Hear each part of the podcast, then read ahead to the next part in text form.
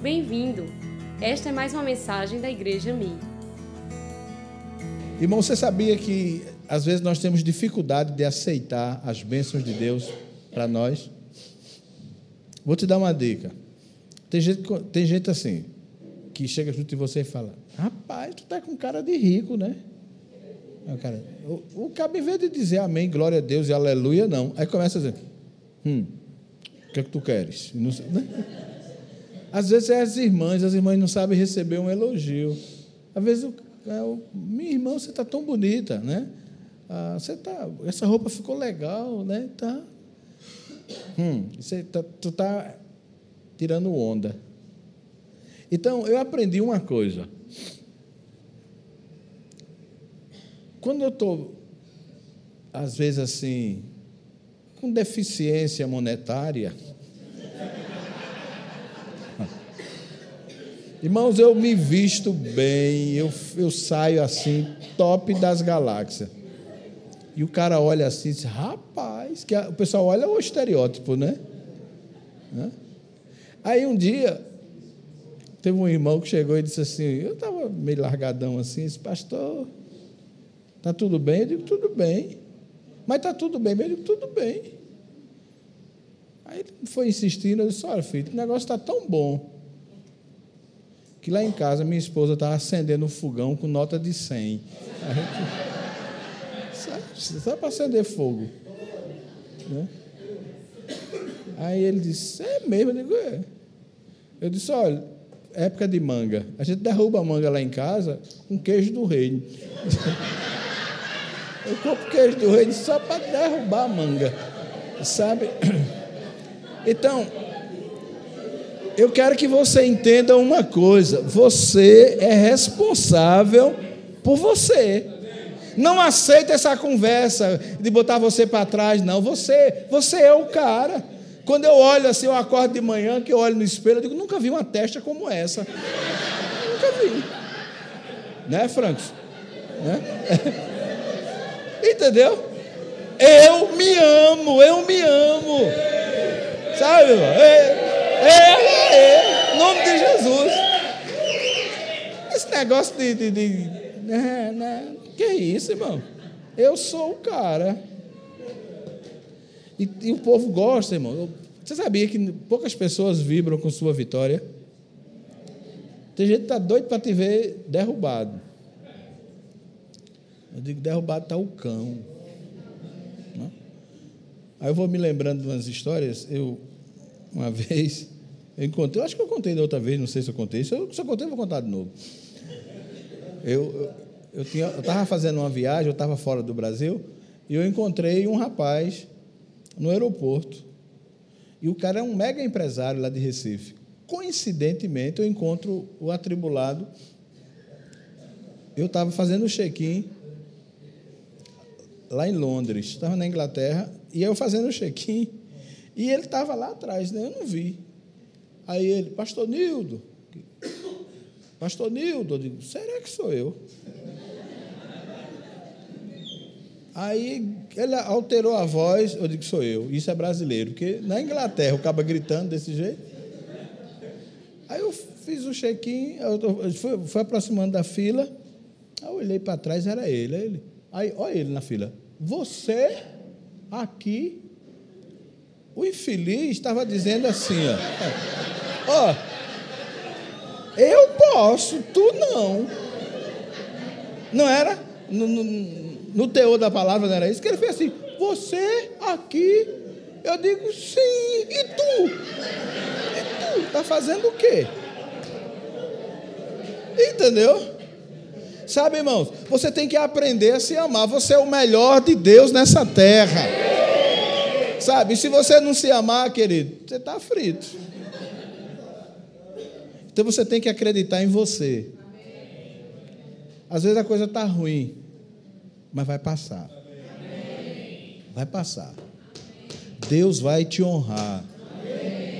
Aí você vai dizer, pastor, isso é palavra de afirmação, isso é jargão. Não, isso é Bíblia.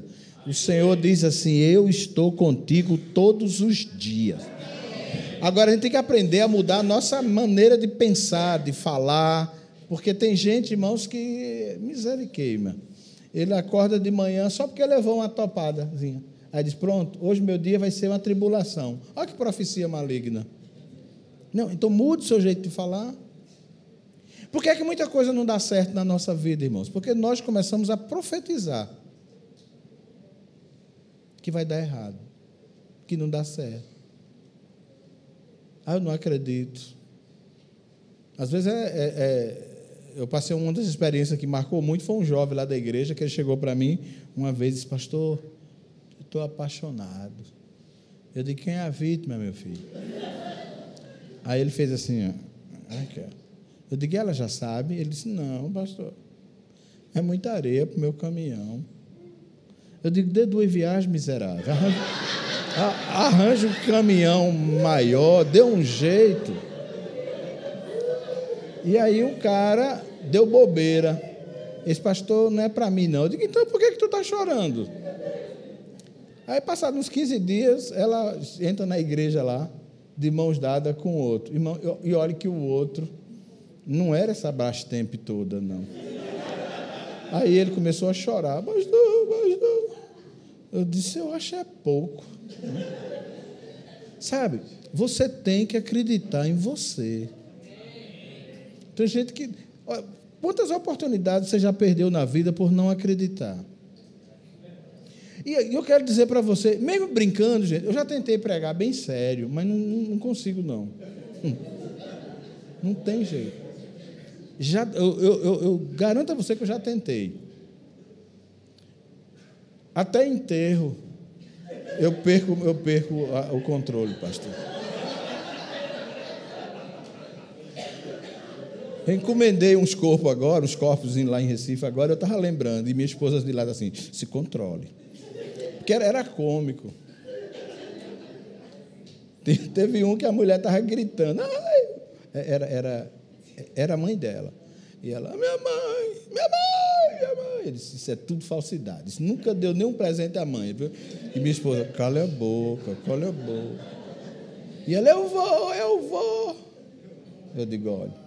Aí ela deu uma bobeira lá no cemitério de Santo Amaro. Período agora chovendo, né? Ela pisou na beirinha da cova. Hoje está melhor o copo, viu? Aleluia. E amanhã?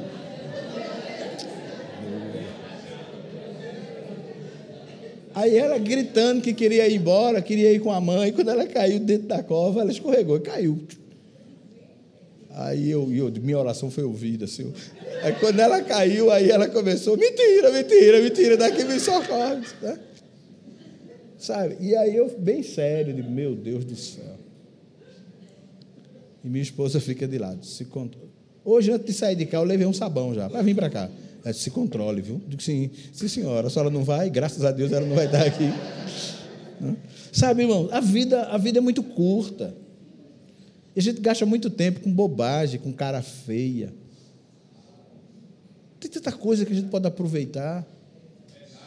Não é? Tanta coisa boa. É, aí está brigando.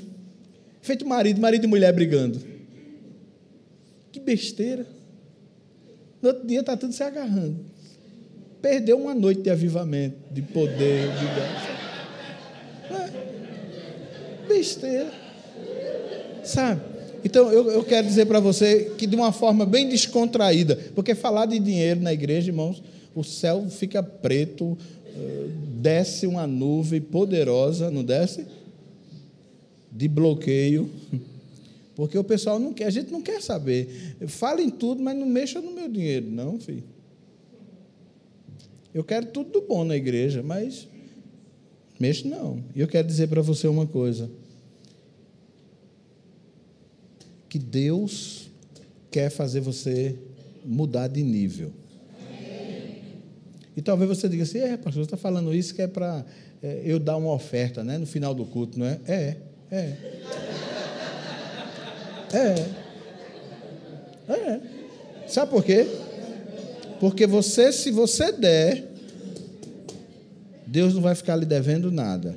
Agora você não é obrigado a dar, não, viu? Mas vou fazer de tudo. Eu vou ser sincero, eu vou ensinar princípio a você. Você faz se quiser. Entendeu? Entendeu? Agora, quando eu ensino, às vezes Deus me bota na prova também. Amém, né? Amém mesmo. Porque eu aprendo para ensinar vocês. Escuta, eu fui pregar lá no, no, Mato Grosso do Sul, e quando eu cheguei lá, que eu, eu tinha levado um dinheiro na carteira. Eu vou dizer quanto era: 400 reais. Era meu dinheiro para passar uma semana por lá. Aí eu encontrei um pastor que eu tinha ministrado na igreja dele há um tempo, lá naquela região mesmo. Aí Deus falou comigo assim: oferte 200 na vida dele. Danou-se. Cheguei hoje. E Deus já pediu logo a metade. E eu ofertei, né? Eu tinha quatro, quem tem 400 para dar 200 é fácil, né? Aí no outro dia eu encontrei o outro pastor lá. Aí Deus disse: "Deu o resto". Eu digo: "Não, Senhor". eu digo: "Não, Senhor". O Senhor está de brincadeira comigo, não está? Não, e aquele negócio inquietando. Oferta na vida dele. Irmãos, olha, quando Deus te pede algo, é porque a bênção já está preparada lá na frente. Entendeu? Isso é um princípio. E aí eu dei, e eu vou dizer uma coisa a vocês, não dei com alegria, não. Mas eu dei, o importante é que eu dei. Aí foi no domingo. O culto, domingo, tudo pronto. Dali para lá eu não tinha mais dinheiro nem para comprar um palito, né? Aí na segunda-feira, preguei no domingo, na segunda-feira chega um rapaz na igreja, estava na porta da igreja. Quando eu for, vou entrando, nessa igreja que eu estava ministrando, e aí ele disse assim, pastor, pastor, um minutinho. Eu disse, diga, filho. Ele disse, pastor, desde ontem do culto, quando terminou, eu passei o dia hoje, na segunda, eu ia pregar como, como, como se fosse ontem, né? Ontem, domingo, segunda e terça. Aí era na segunda, ele disse, pastor, Passei o dia todinho hoje assim, Deus falando comigo, leva uma oferta para o pastor, leva uma oferta para o pastor. Eu digo, oh, meu filho, de, de manhã tu está agoniado com isso. Tu já devia ter ido lá. Sabia onde é que eu estava? Aí ele pegou o envelope e me deu de oferta. Era uma oferta. Cinco vezes mais o valor que eu tinha dado um dia anterior.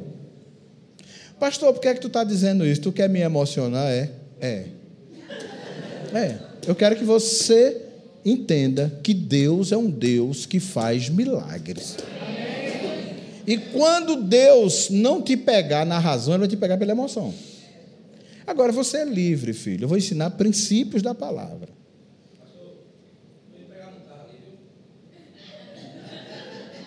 Vai pegar no carro?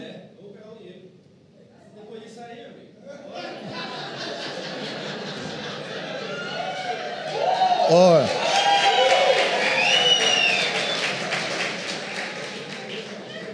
Irmão, aleluia.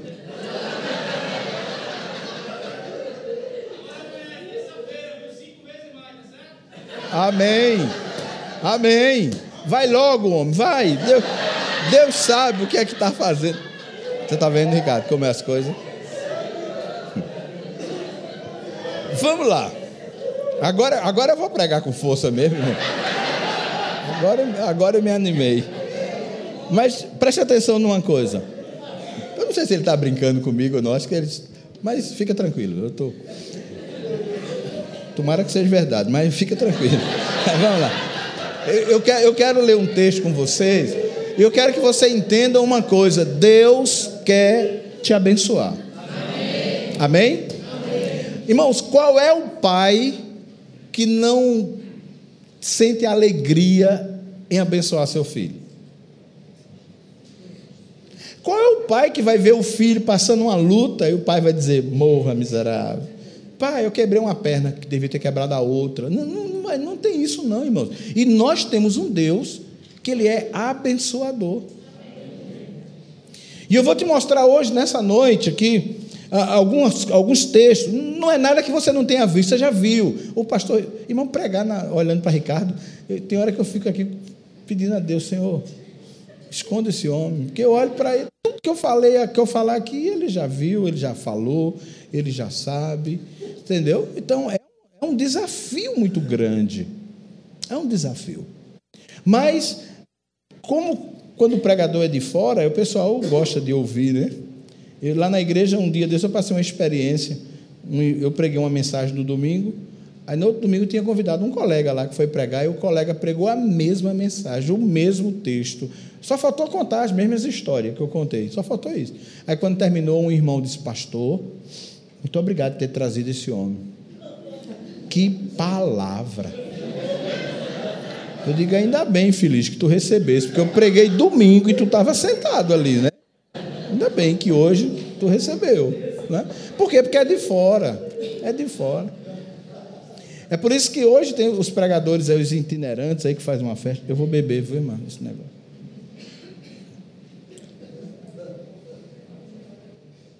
Pensei que era de coco. Ó deixa, ó deixa. É brincadeira. É brincadeira.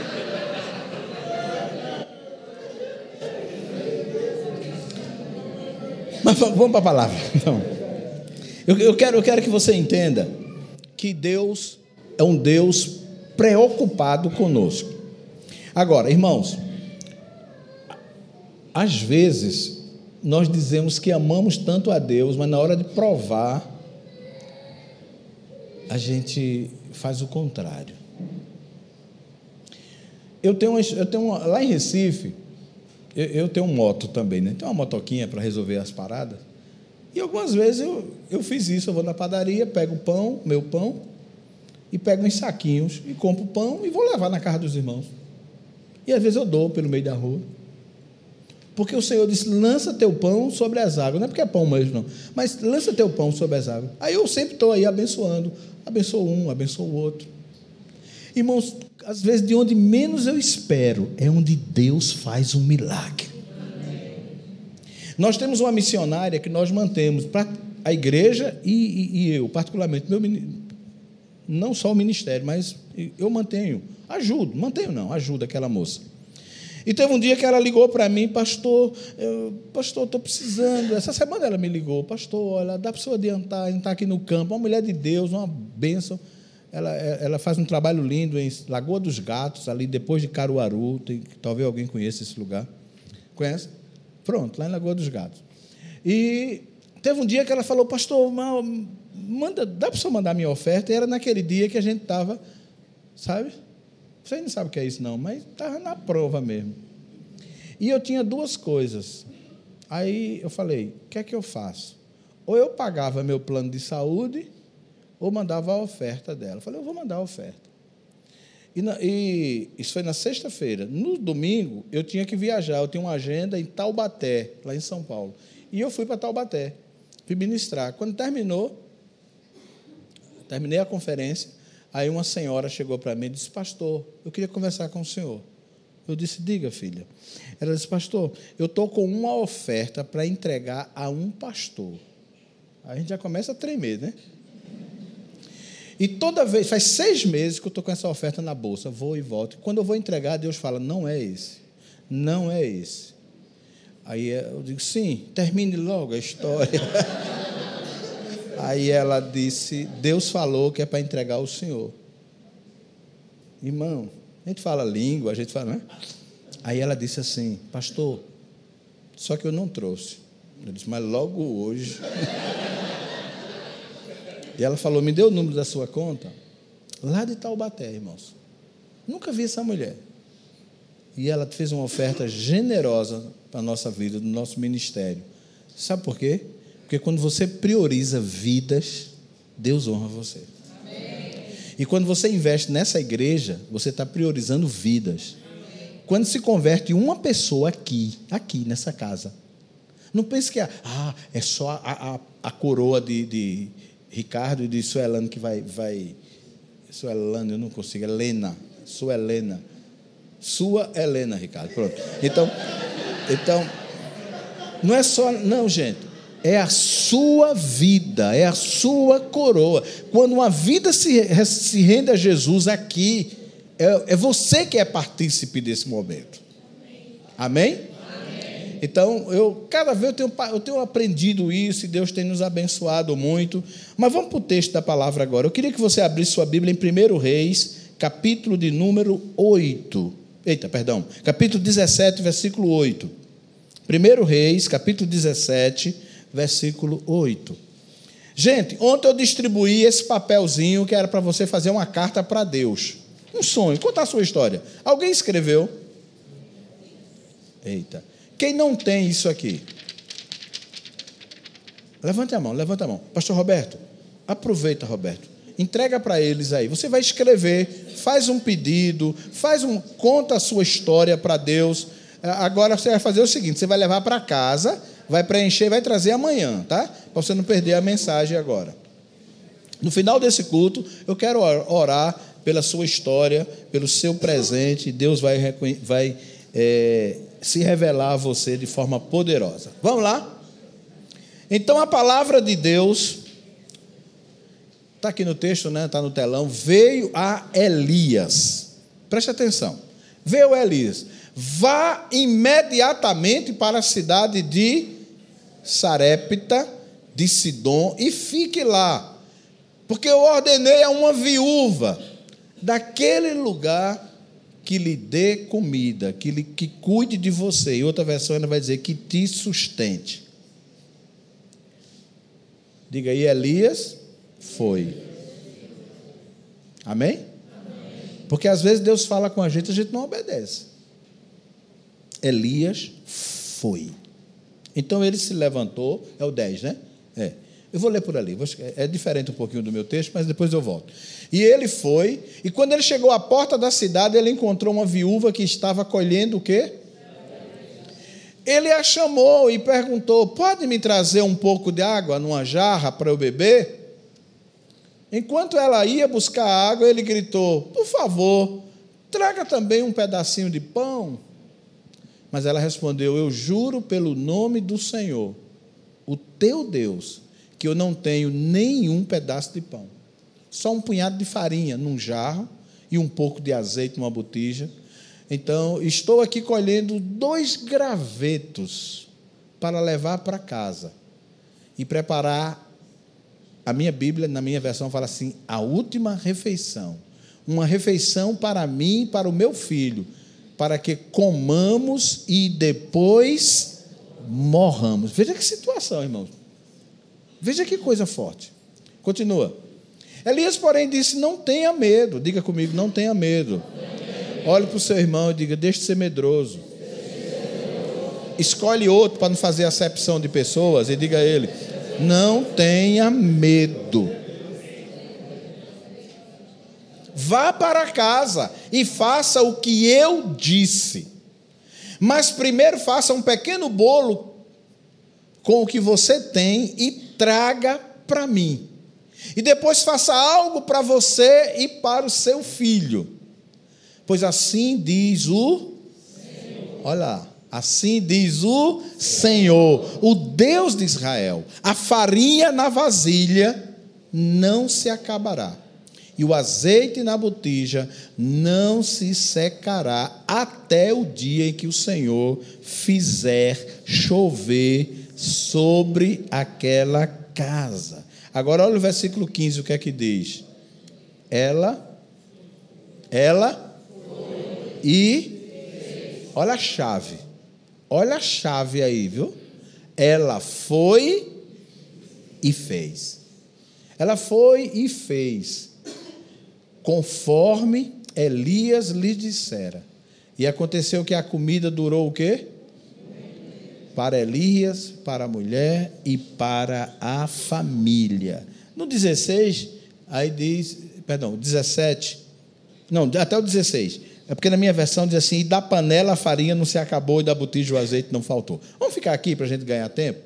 Eu estou preocupado com o horário, porque eu, eu cheguei, o pastor Ricardo disse: Você quer jantar antes do culto? Eu digo: Não, deixa para depois, que a fome é maior. Aí, depois do culto, a gente vai dar lugar. Receba.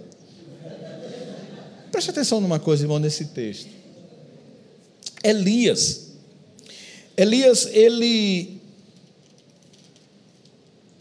no capítulo 17 todo, você vai encontrar na primeira história, na primeira parte, Elias desafiando o povo. E Elias, no capítulo, no versículo 1, ele diz assim: Não vai chover em Israel. Agora ele diz uma coisa que é uma ousadia. Crente tem que ser ousado. Irmão, Deus não gosta de crente medroso. Tem, hoje, irmãos, hoje está um negócio tão sério que as pessoas nem Bíblia usam. É tudo agente secreto de Jesus, né? É no celular. Então, tem crente que você chegar no ônibus e diz assim, Pai do Senhor, meu irmão. Passou. Passou. Elias chegou e disse assim: não vai cair uma gota de água.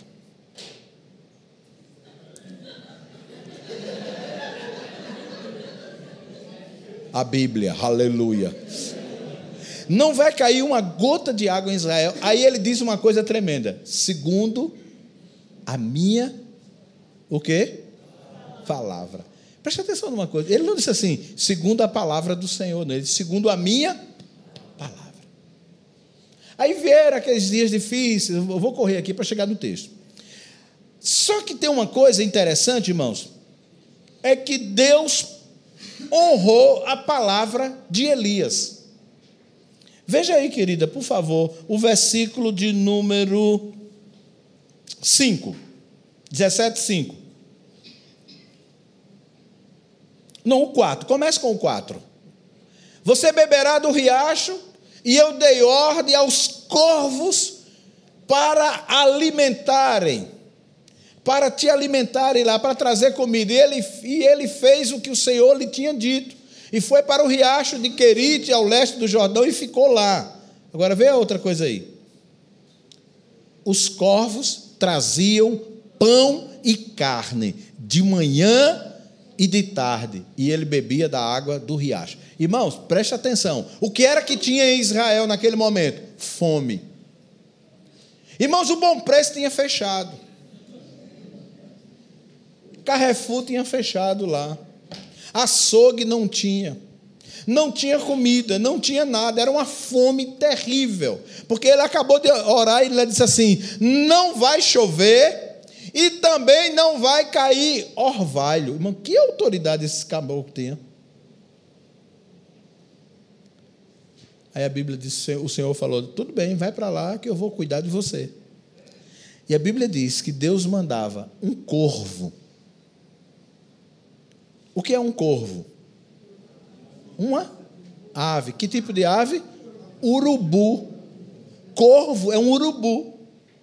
E eu passei um tempo, meu arcebispo Ricardo, é, preocupado com isso aqui. Por que é que Deus mandou um urubu trazer comida para o profeta?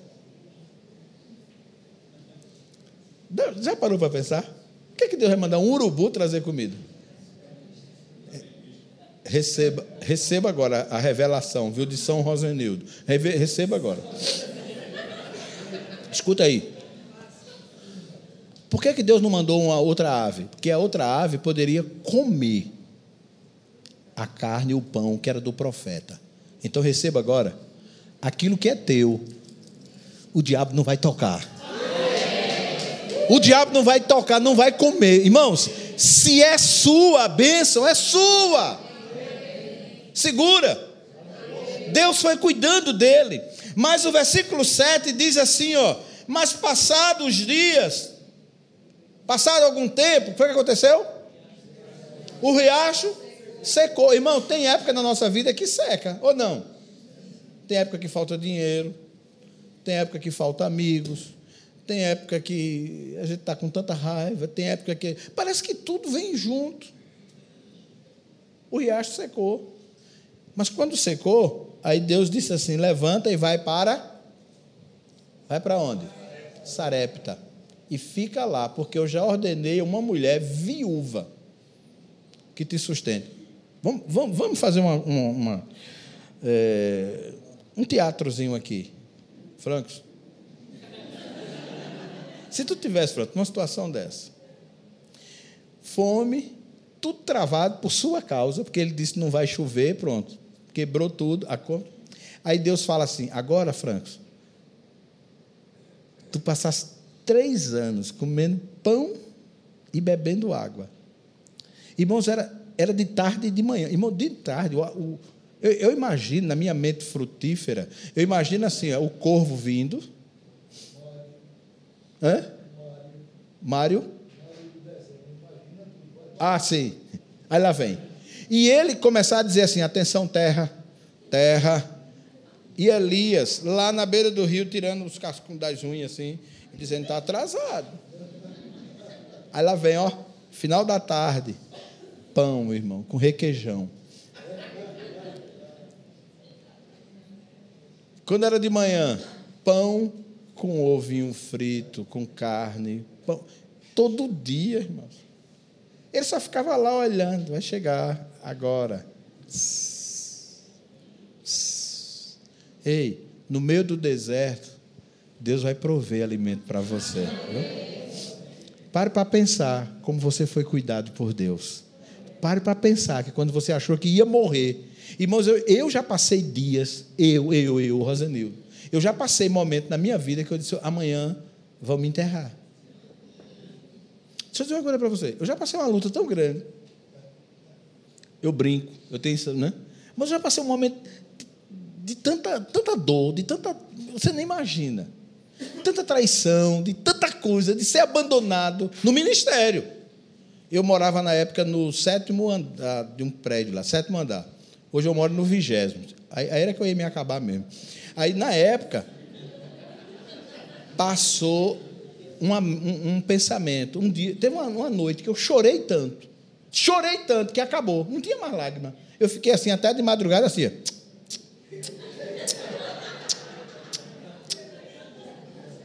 Sabe o que aconteceu? Eu fui na varanda do apartamento. Eu saí, minha esposa estava deitada, eu saí, fui no quarto, beijei minhas filhas, estavam dormindo de madrugada, e o diabo disse: Acabou sua vida. Você vai morrer agora. Você não tem mais jeito. Você. Irmãos, e aquele, aquele negócio foi tomando conta de mim. E sabe o que passou na minha cabeça? Eu digo, eu vou me jogar dessa aqui.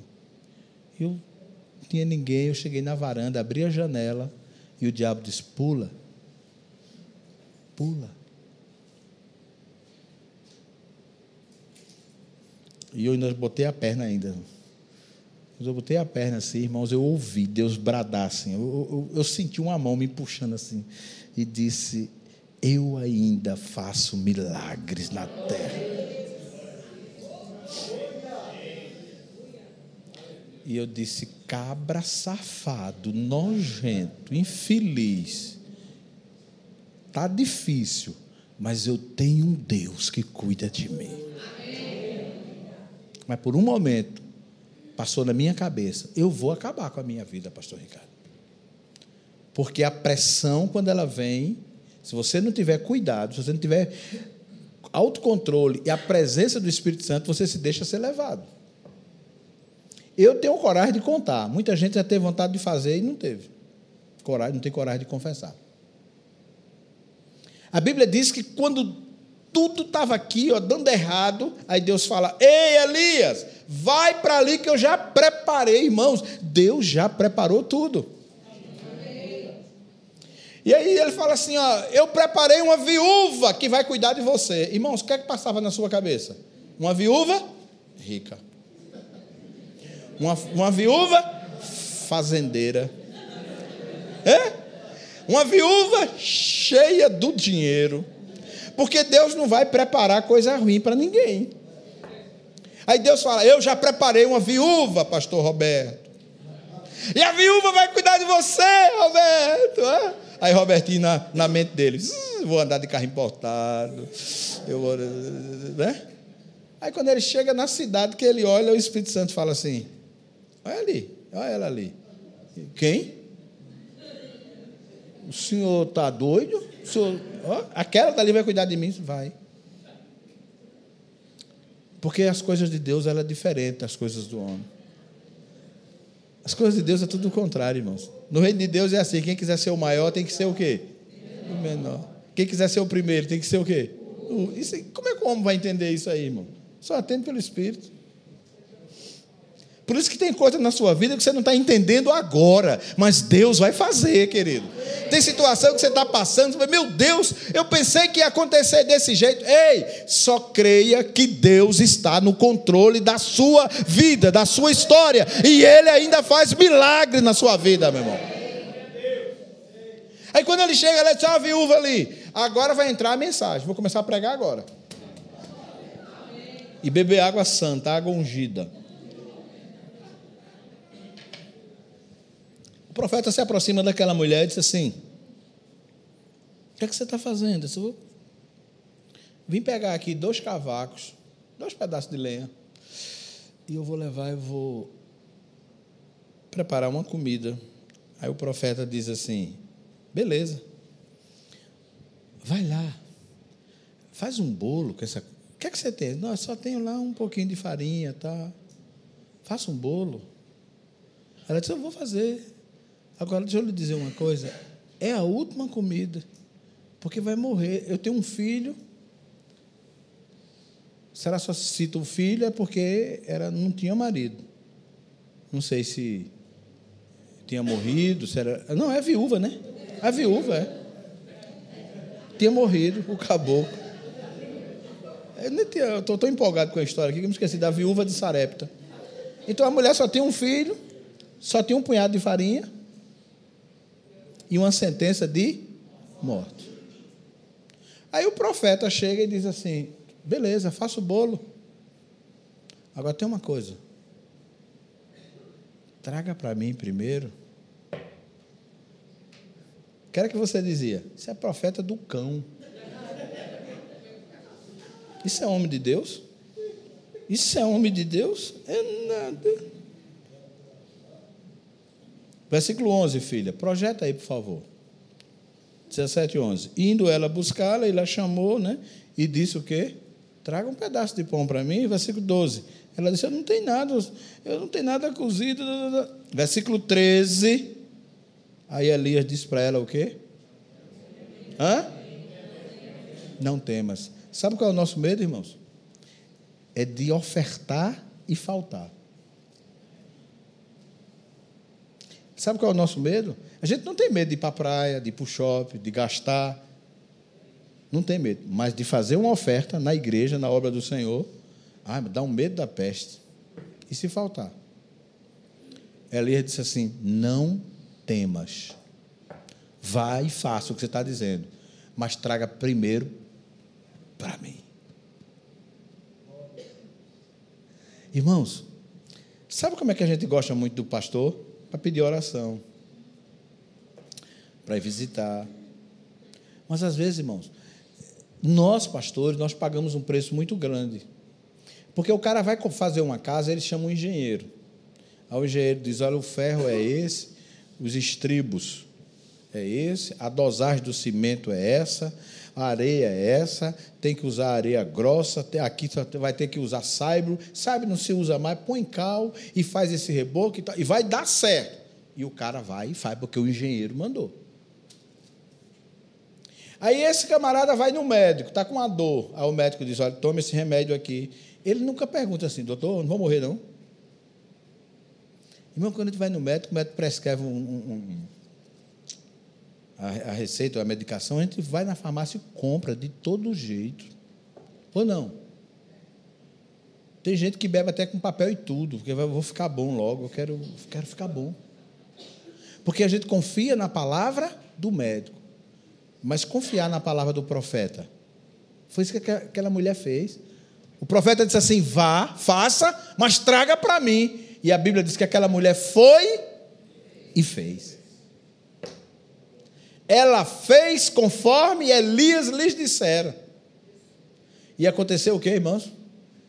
A comida durou muito tempo. Agora, eles, essa história ela acontece no meio de uma crise. E uma crise violenta, uma crise financeira, uma crise no país por falta de água. E deixa eu te dizer uma coisa: Deus só vai te provar na área que Ele quer te abençoar. Irmãos, às vezes tem um camarada que diz assim: Eu sou estourado. Eu tenho pavio curto. Aí tem outro que chega junto dele e fala assim: Eu não tenho nem pavio.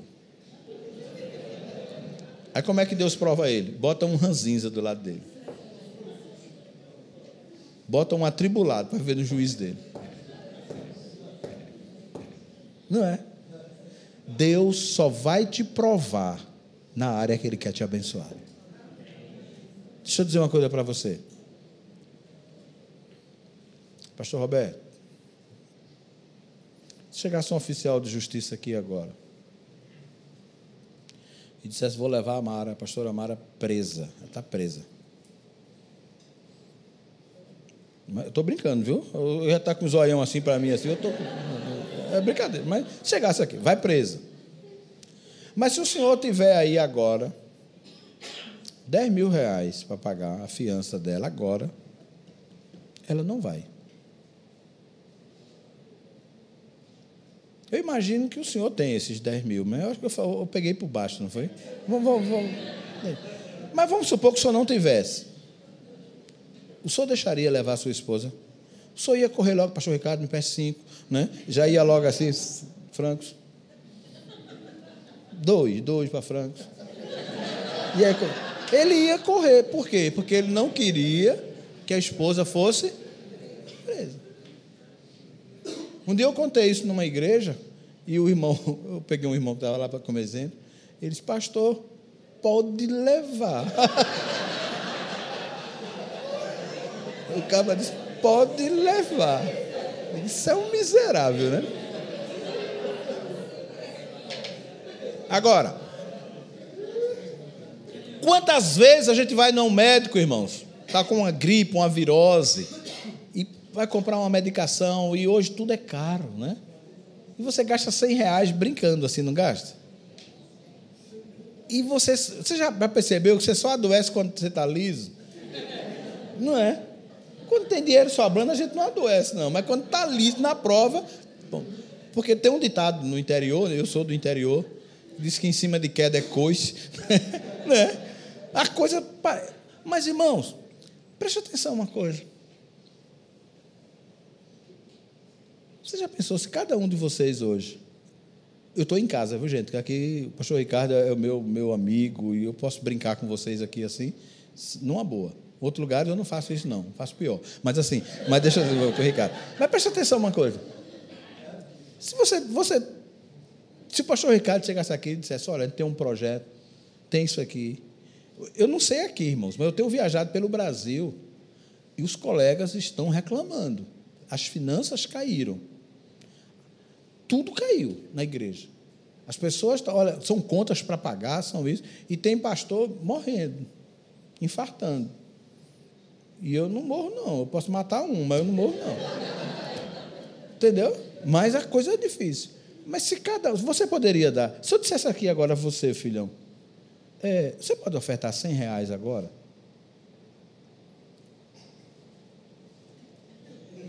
Pode. Demorou, mas pode. Pode. Pode, tá vendo? Mas dá um jeito, não dá? Irmão, ó, deixa eu falar uma coisa para você. Quando você entende, foi isso aqui que o profeta Elias disse: Ei, faça o bolo, mas traga para mim. Eu não estou pedindo 100 reais, não, viu? por favor, é brincadeira. Só um exemplo. Elias disse: traga para mim o bolo. Se fosse você, você ia dizer: Isso é um pastor do cão, isso é um miserável. A mulher não tem nada, vai morrer. O cara está pedindo o bolo dela, ainda disse que primeiro é dele. Irmãos, Aquilo ali, receba essa palavra no seu coração. Aquilo era uma chave. Aquele bolo era uma chave para quebrar. Aquilo ali era um libertador financeiro. Era um libertador. Era aquele bolo. E eu quero que você entenda isso aqui. Deus vai prover para você. Pastor, quando é oferta, irmãos? Oferta é um negócio interessante. Oferta é, é aquilo que dói. Porque Jesus, quando ele mandou o filho dele na cruz, doeu. Doeu ou não nele? Doeu tanto que na hora que Jesus estava sendo crucificado lá, Deus tirou os olhos de lá. Ó. Deus afastou os olhos de lá, dele.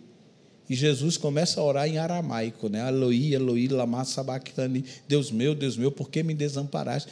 Jesus, ele conseguiu sentir a dor, porque os olhos do Senhor saiu dali, daquele momento. Porque ele estava sobrecarregado de pecado. E não era dele, não, era meu. Eram os meus pecados, eram os seus pecados. Então, Deus ofertou Jesus. Quando a gente entende isso, irmãos, deixa eu te falar uma coisa. Tem gente que, às vezes, eu criticava algumas, algumas igrejas, assim, tem uns métodos que o pessoal faz aí, eu fico meio revoltado. Não vou dizer o nome de igreja aqui, não, por questão de ética. Não vou falar que é universal, não vou falar que esse negócio não. Mas assim, deixa eu dizer, por questão de ética eu não vou falar. Mas assim, a gente vê a coisa acontecendo, aí vem um cara dando testemunho: olha, eu fiz isso, eu doei isso, e Deus me abençoou. E eu ficava dizendo, mas rapaz, para que isso? Irmãos, isso é princípio. Vai buscar o que agora?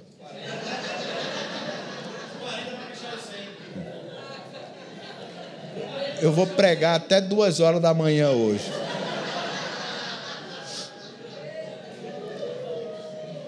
Deixa eu contar uma, vou contar uma história para vocês. Tinha um irmão, tinha um irmão de uma igreja que toda vez, na hora do ofertório, aí ele fazia assim: eu deixei a carteira no carro todo o culto.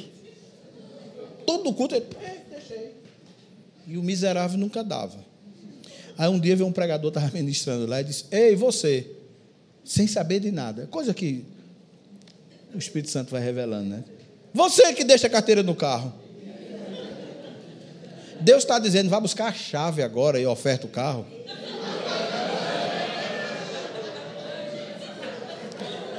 E ele foi e obedeceu.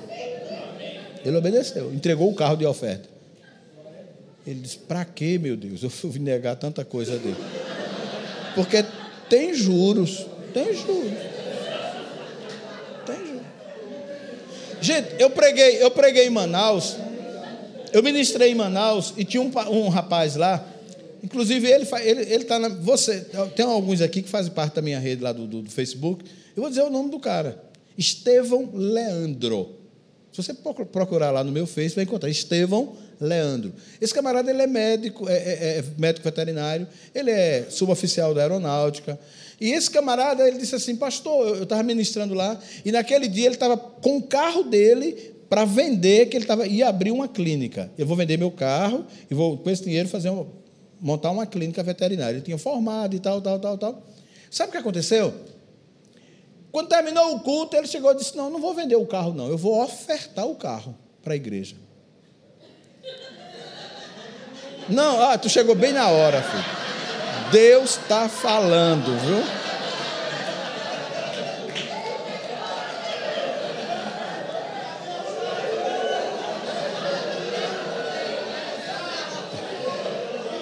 Escuta, sabe o que aconteceu? Ele foi lá, Terminou o culto, ele chegou e disse: Pastor, está aqui, ó. Chamou o pastor da igreja e ofertou o carro para a obra. Um ano depois eu volto em Manaus para ministrar novamente. E ele soube que eu estava lá nessa igreja, ele foi me buscar e disse, pastor, vamos lá na minha casa, eu queria ele buscar você almoçar comigo e tal. E ele foi, chegou e disse, pastor, olha, hoje, daquela oferta que eu dei, hoje eu tenho duas clínicas veterinárias, e hoje ao carro que eu tenho. Você acabei de comprar agora. Tinha comprado uma caminhonete, cabine dupla. Ele disse, pastor, eu comprei à vista. Você vai dizer, pastor, tu está falando isso aí para me emocionar? Não, eu estou contando um exemplo. Aí é com você e Deus. Não estou pedindo carro de ninguém aqui, não, viu? Por favor. Viu? Não estou falando, eu estou contando uma experiência. E eu estou dando o nome do rapaz para você, você tenha a liberdade de entrar no meu Face, pegar o nome dele, perguntar a ele. Escreve para ele, pergunta se isso é verdade. Sabe por quê, irmãos? Porque a Bíblia diz que Deus honra. Escreve aí, filha. Procurei primeiro, 1 Samuel 2,30. Olha, essa palavra agora veio, veio ao coração. 1 Samuel 2,30. Sabe por que, é que muita coisa não acontece na nossa vida? Porque a gente não honra. Portanto, o Senhor, o Deus de Israel, declara: Eu prometi à sua família, à sua linhagem, que seu pai, que ministrariam diante de mim para sempre. Mas agora o Senhor declara: longe de mim, tal coisa. Por quê? Eu honrarei aqueles que me honram, mas aqueles que me desprezam serão. Deus está dizendo que vai honrar você. Irmãos, Deus. Agora tem gente, irmãos, que fala, pastor, tu está querendo me pegar na emoção, não é? É, é, é. Sabe por quê? Porque na razão a gente não faz, não. Eu estava em Caldas Novas, no congresso da MCM, Missão Cristã Mundial, lá em Goiás, e na hora que foi feito um ofertório para missões, eu estava no hotel, o congresso acontece no hotel, no resort lá. E eu estava com a minha esposa, e aí Deus falou no meu coração, oferte tanto, e eu procurei a carteira, a carteira estava no. tinha deixado no apartamento. Aí eu disse à minha esposa, fique aqui, no carro não, estava no apartamento lá do hotel, né? Aí ela, eu disse, eu vou lá buscar. Aí quando eu vou levantando, aí o rapaz que estava fazendo o ofertório disse: Olha, se você não trouxe, você pode dar no culto da noite, se era no culto da manhã. Você pode dar no culto da noite. Eu disse: Eu vou buscar agora. Porque se eu deixar para o culto da noite, eu não dou. Eu vou fazer contas, eu vou ver. Eu estou viajando, eu preciso desse dinheiro e eu não quero. Porque se Deus falou, quando Deus pedir alguma coisa, isso eu aprendi com o apóstolo Luiz Hermínio. Ele disse: Quando Deus te pede alguma coisa, você já perdeu. Ou você entrega aqui ou entrega em outro lugar. Entendeu? Então, o profeta diz assim: ei, vai buscar, faz o bolo, mas faz primeiro para mim. Irmãos, aquilo ali era a última comida daquela mulher. Aquela, aqueles meninos iriam morrer ali, a mulher, o filho, por inanição. Aquilo era crise. E nós temos a mania de dizer: eu não posso fazer porque vai faltar, porque está em crise. Irmãos, você não está em crise, você está em Cristo. Deus cuida da sua casa, Deus cuida dos seus filhos, Deus cuida de você, meu amado. Faça prova com Deus. Eu tenho vivido isso. O que acontece? Ele diz que a farinha da panela nunca acabou e o azeite da botija nunca secou. Você já pensou o que é você ir dormir com a panela cheia de farinha e no outro dia, quando olhar, a panela está cheia? Escuta uma coisa, irmãos. Nós temos dificuldade de obedecer a Deus nessa área. Porque nós dissemos assim, não, esse negócio de igreja, isso é, isso é conversa do diabo. Eu quero dizer para você que quando você for liberal para Deus, Deus será extravagante com você. Amém. Irmãos, tem coisa que às vezes na nossa vida está travado no reino espiritual. E é a nossa oferta que destrava. Você vai colher quando você aprender a plantar. Agora, eu aprendi uma outra coisa que eu quero compartilhar com vocês agora. Quando você der uma oferta a Deus,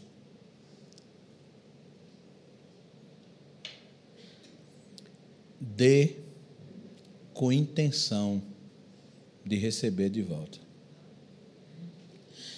Me ensinaram muito tempo assim: quando você fizer alguma coisa para Deus, espere retorno, não.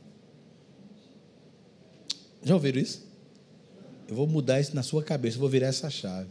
Quando você fizer, faça esperando o retorno. Baseado em quê, pastor? Aí foi quando minha mente abriu. Sabe em quê? Quando eu lanço uma semente no chão para plantar, um agricultor, ele lança a semente, ele lança, faz assim, eu vou plantar. Porque eu acho tão bonito implantar, feito o Ricardo lá na fazenda, eu vou jogar pode morrer. Não quero que nasça, não. É porque eu gosto só de plantar. É assim? Quando você planta, você está esperando o quê? Colheita. Aí eu entendi que no reino espiritual, essa é a chave. Quando eu semeio, eu espero a colheita. Porque Deus é aquele que vai honrar a sua fé. Muitas vezes, irmãos, a gente, na hora do culto, a gente não oferta não, não, pega aí, pega uma notinha de cinco aí, dá um cinco. Quando sai daqui, vai para o restaurante, gasta cem. Vai para a pizzaria. Não é verdade? Ô pastor, Se eu sei que Deus é aquele que abençoa, que manda. Irmãos, aquela mulher ia morrer, mas ela obedeceu ao profeta. E quando você obedece, irmãos, Deus muda a sua história. Amém. Volta aí para o livro de Gênesis para eu fechar essa mensagem. Eu vou terminar mais cedo, que eu ainda vou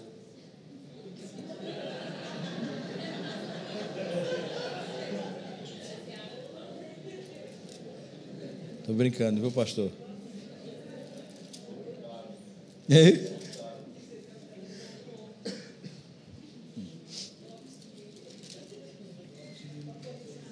Gênesis, deixa eu me ver esse texto agora aqui.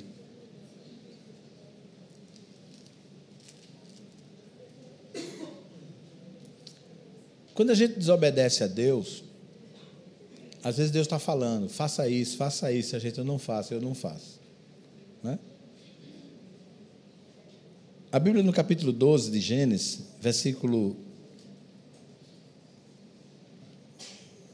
Vamos ler do versículo 1. Gênesis 12, de 1 em diante.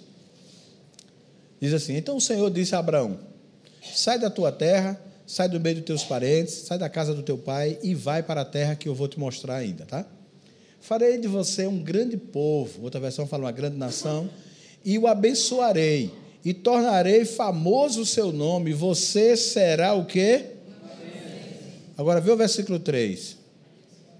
Abençoarei os que e, abenço, e amaldiçoarei os que amaldiçoarem por meio de você. Preste atenção numa coisa. A gente entende esse versículo aí errado. O Senhor está dizendo: Eu vou abençoar aqueles que te abençoarem. Eu vou amaldiçoar aqueles que te amaldiçoarem. Não é você que vai amaldiçoar ninguém, não. É Deus. É Deus que vai julgar a tua causa. É Deus que vai abrir as portas sobre tua vida. No versículo 4, aí diz assim: Partiu, pois, Abraão, né? Como lhe ordenara o Senhor, e Ló foi com ele. Irmão, Deus mandou esse, esse atribulado ir. Deus disse assim: olha no começo, sai da tua terra, sai do meio dos teus parentes e vai só que eu vou te abençoar. Aí Abraão leva quem? Ló. O nosso, o, o nosso paternalismo, irmãos, é que impede as bênçãos de Deus. Deus não mandou ele levar ninguém. Aí Deus disse que ia abençoar a vida desse cara tremendamente. Abraão, olha o versículo, continua lá. É, Ló foi com ele, Abraão tinha quantos anos? Quando ele saiu de Arã. Versículo 5.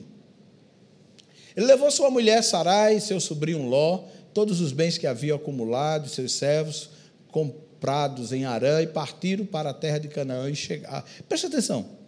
Deus não mandou ele levar ninguém. Deus disse: vai só, filho. Vai só, filho. Deus está falando, obedeça o que eu estou falando. Olha o que acontece aqui agora. No versículo, capítulo 13, versículo 14. Disse o Senhor a Abraão, depois que Ló se separou dele. Como é que está ali? Disse o Senhor a Abraão, depois que Ló é, separou-se dele: De onde você está? Olhe para o norte, olhe para o sul, olhe para o leste, olhe para o oeste, ó, porque toda essa terra que tu vês, eu vou te dar.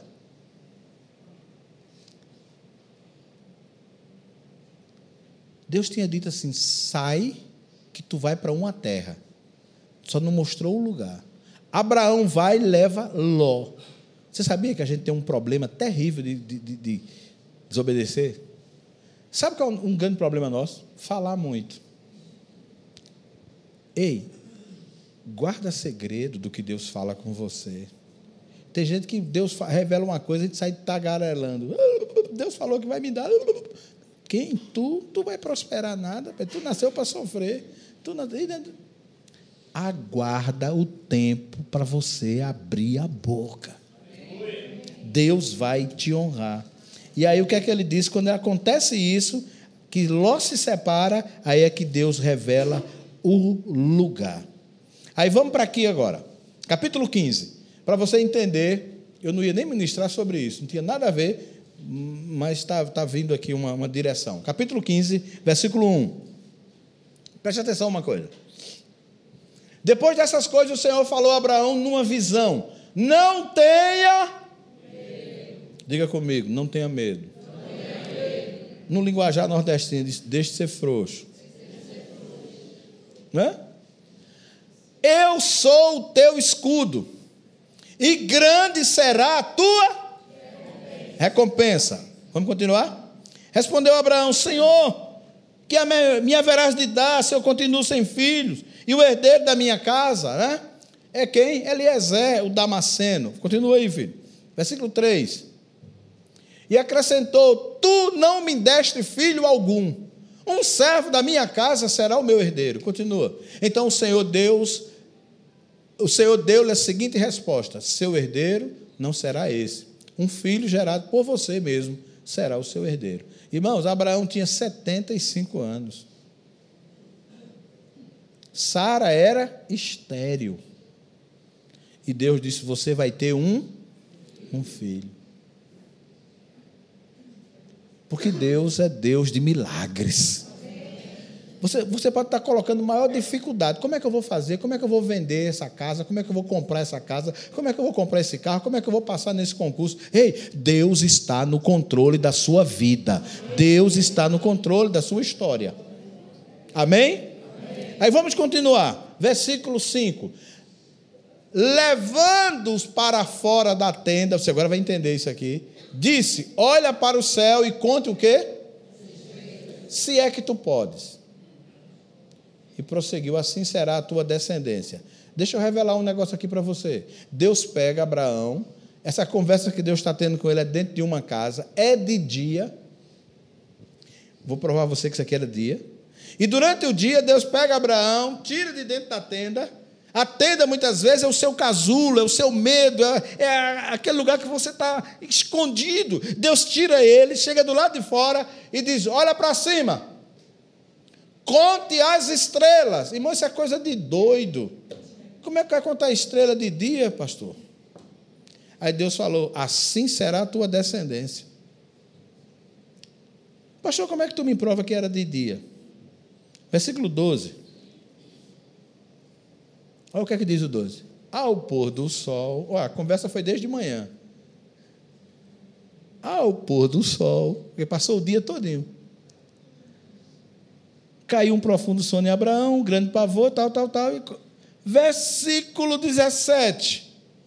Ao 17. Depois que o sol se pôs, veio uma escuridão, e vê um fogareiro fumaçante com as tochas acesas e passou entre os pedaços dos animais.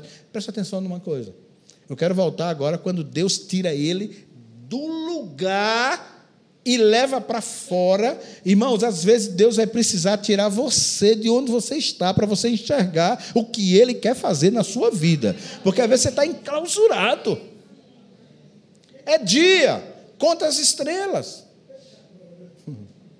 Escuta uma coisa. Eu não preciso ver as estrelas.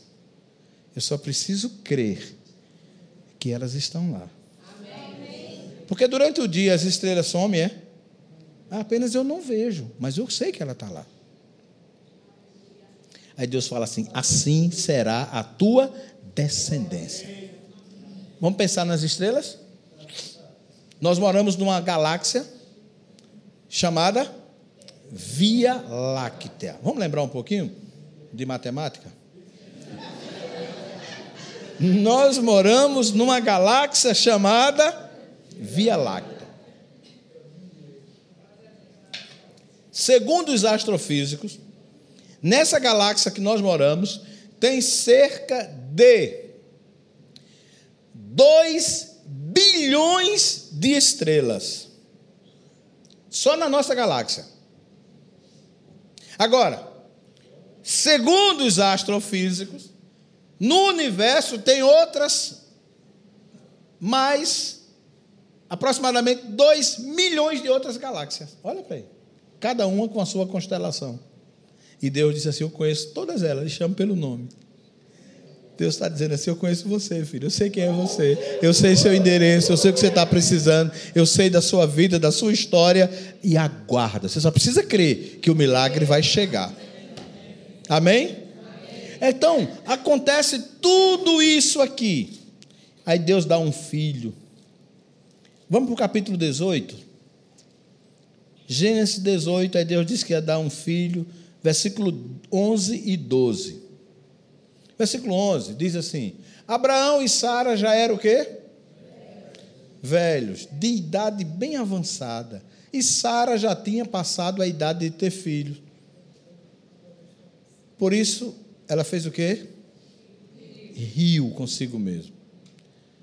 E pensou assim: depois de estar velha, o meu senhor, já idoso, ainda terei esse prazer. Entendeu o mistério aí? O velhinho vai se alegrar ainda. Até que está aí.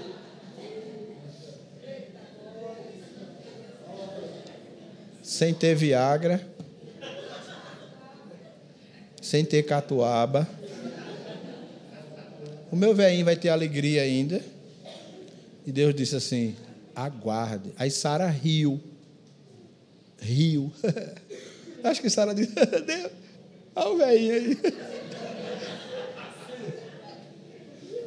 Olha o bichinho como é que tá. Sabe, irmão? Aí ele tem um filho. Deus dá um filho a eles. Só que antes de Deus dar um filho, o que aconteceu? Sara inventou arrumar um negócio. Disse assim: Meu velho, vem cá. Deus disse que você vai ser pai. Eu estou mais bagunçado. Eu já estou de idade, eu não tenho, eu não menstruo mais, eu sou estéreo. Mas para Deus não ficar por mentiroso, eu tenho uma empregada aqui, uma bichinha novinha, uma cabocla nova, chamada H. Coabita com ela, ela vai te dar um filho e está resolvido. Foi assim que Deus disse? Irmão, nós temos mania de tentar ajudar Deus. Deus sabe fazer. Quando Abraão viu aquilo, Aí Abraão olhou para Sara e disse assim: Sara, minha velha, tu é uma mulher muito sábia. Ia, ia pegar um pitelzinho, né? E mais com consentimento da mulher, irmão, não ia ter briga, não ia ter nada. Só que ele não sabia da encrenca que ele ia arranjar. Hoje, hoje, não posso falar de Israel aqui não, que o o arcebispo aqui é quem conhece a história. Mas toda a luta que tem em Israel hoje entre judeus e palestinos, sabe por quê? Por causa desse ajeitadinho. Porque da descendência de Ismael saíram os palestinos, os árabes. E da descendência de Isaac saiu a nação de Deus. Escute, Deus disse que ia dar um filho, o filho ia ser gerado no ventre dela. Deixa eu falar uma coisa para você, filho. Não duvide do que Deus pode fazer. Amém. Não duvide. Porque Deus ainda faz milagres. Amém.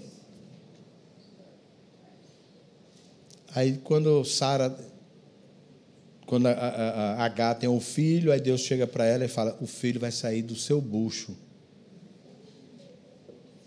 É você que vai gerar é do seu ventre. Aí chamou Abraão e disse: oh, Abraão, só que tem uma coisa: quem vai botar o nome do menino sou eu, disse o Senhor. Como é que ele põe o nome do menino? Isaac. Isaac significa o quê? Riso. Risada. Você riu, então o nome do menino vai ser risada. Para toda vez que você chamar Isaac, você vai lembrar. Deus é tremendo, gente.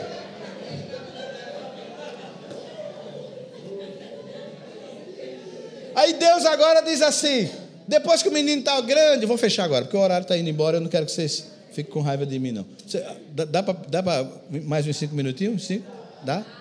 Vocês ficam mais cinco? Vamos lá, vamos lá. Levanta a mão, só para saber quem é que me dá os cinco minutos. Cinco. 5, 5, 5, 10, 15, 20, 25, 30, dá, dá, dá, umas duas horas aqui, dá umas duas horas. Escuta, sabe o que acontece? Um dia Deus chega e fala assim: Abraão, ele disse, sim, senhor, me dá o teu Isaac. Deixa eu falar para você, eu vou trocar esse miúdo. Abraão significa o quê? Pai de multidão. Isaac significa riso, alegria, risada. Monte Moriá. Moriá significa o quê? Loucura. Aí Deus fala assim: Pai da multidão, pega a tua alegria e mata lá no Monte da Loucura.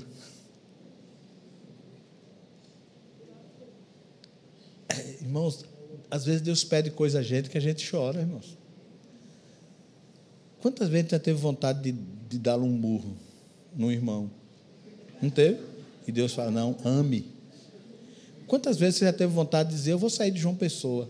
Aqui não vai dar certo, aqui tudo para mim dá errado. Eu acho que a minha vitória está em outro lugar. E Deus fala: fique aqui. Quantas vezes você está num trabalho e diz assim: eu vou sair desse trabalho porque eu, eu preciso. E Deus está dizendo: calma, eu estou no controle da sua vida. Calma, Deus ainda faz milagres. Por isso, irmãos, que ofertar, aí Deus pega assim: pegue seu filho e oferte. E oferta dói. Sabe, irmãos? Quando a gente está ministrando, possa ser que algumas pessoas aqui possam dizer: Pastor Ricardo trouxe Rosenildo para pregar eh, sobre finanças. Irmão, deixa eu dizer uma coisa a você, com toda sinceridade. Eu não estou nem aí porque você vai pensar de mim. Agora eu estou aqui para ver o que Deus vai fazer através da sua fé. Eu contei o exemplo, não vou contar não, porque eu contei na, na, na, no, na conferência da minha filha, aquela filhinha que estava aqui. O que Deus fez com aquela menina. Eu contei lá no, no na conferência com o pastor Eibe, não foi? Quando foi aquela moça. Que Deus tenha abençoado a vida daquela minha filha. Aquela, essa menina, desde que, que ela começou a se entender por gente, que aquela menina é dizimista. Tudo que eu dou a ela, ela tira o dízimo. Quando tem qualquer coisa na igreja, ela, pai, minha oferta. Domingo, esse não, domingo outro, ela foi entregar o dízimo porque ela está dando aula na faculdade, naqueles é, contratadas já da faculdade. E as pais recebi o dinheiro e eu cheguei domingo e não tinha a bolsa, tá, não, perdão, a, a maquineta não estava lá. Tinha dado um problema lá. Eu disse, por quê? Não, pai, porque eu tenho que entregar meu dízimo. Estudante. Está terminando o curso. Mas aquela menina me ensina o tempo todo, gente. Ela é fiel. É fi... Tem gente na igreja, eu tenho pessoas na igreja que são fiéis, que digam assim, pastor, olha, eu, eu, pode faltar para isso, mas a minha oferta, o meu dízimo, não nego. Irmãos, isso, isso, é isso que motiva o nosso ministério. Deixa eu falar, tentar falar sério para vocês. Olha, sabe qual é o grande problema, irmãos? É quando a gente, a gente vê tanta gente que poderia ser mais abençoada, que poderia estar num nível maior, mas não consegue romper. Não rompe. Porque está sempre agarrado a dinheiro. Agarrado. É um Deus. Ontem eu mostrei para vocês, né? Mateus 6, 24, que Jesus disse: ninguém pode servir a Deus, ninguém pode servir a dois senhores. E eh, Jesus fala assim: dinheiro é senhor. Eu sepultei um homem agora há pouco. Há pouco eu digo assim, tem uns dois anos, um ano e pouco mais ou menos o cara, um dia eu conversando com ele lá em Recife, ele disse para mim assim, pastor, e, e, ele, é bem, ele veio de uma origem bem pobre, ele vendia aquele doce, doce japonês. Você sabe o que é isso, sabe? Sabe?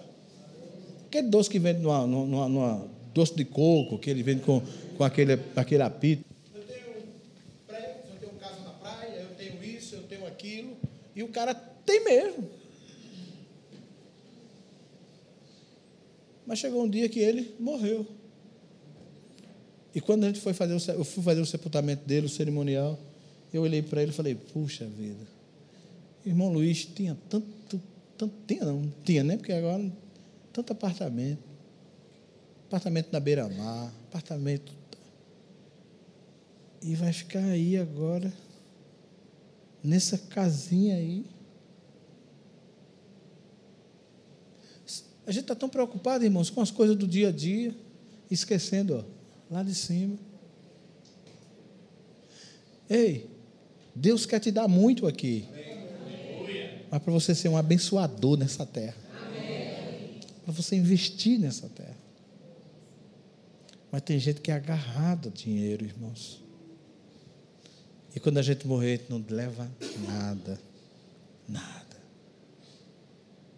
Deixa eu contar só um, um, um quebra-gelo. Vocês estão tão tensos, acho que eu estou mudando a minha voz, né?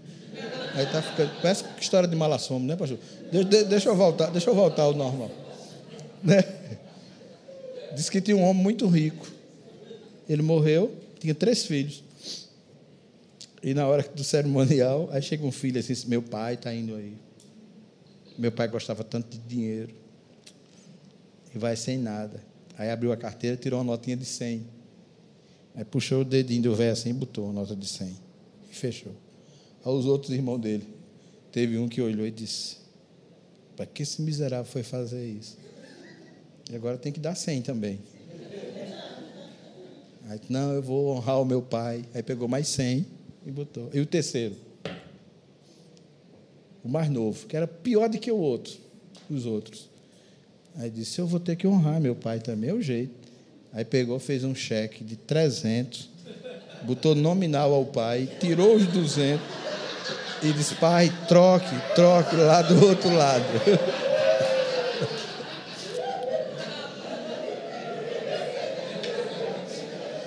Ei, você sabe para que é que serve dinheiro? Para passar troco, filho, você viver bem e ser um investidor no reino de Deus. Amém?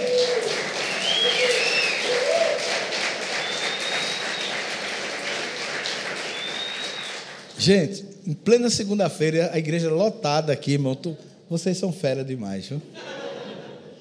Agora eu vou voltar amanhã, não vou?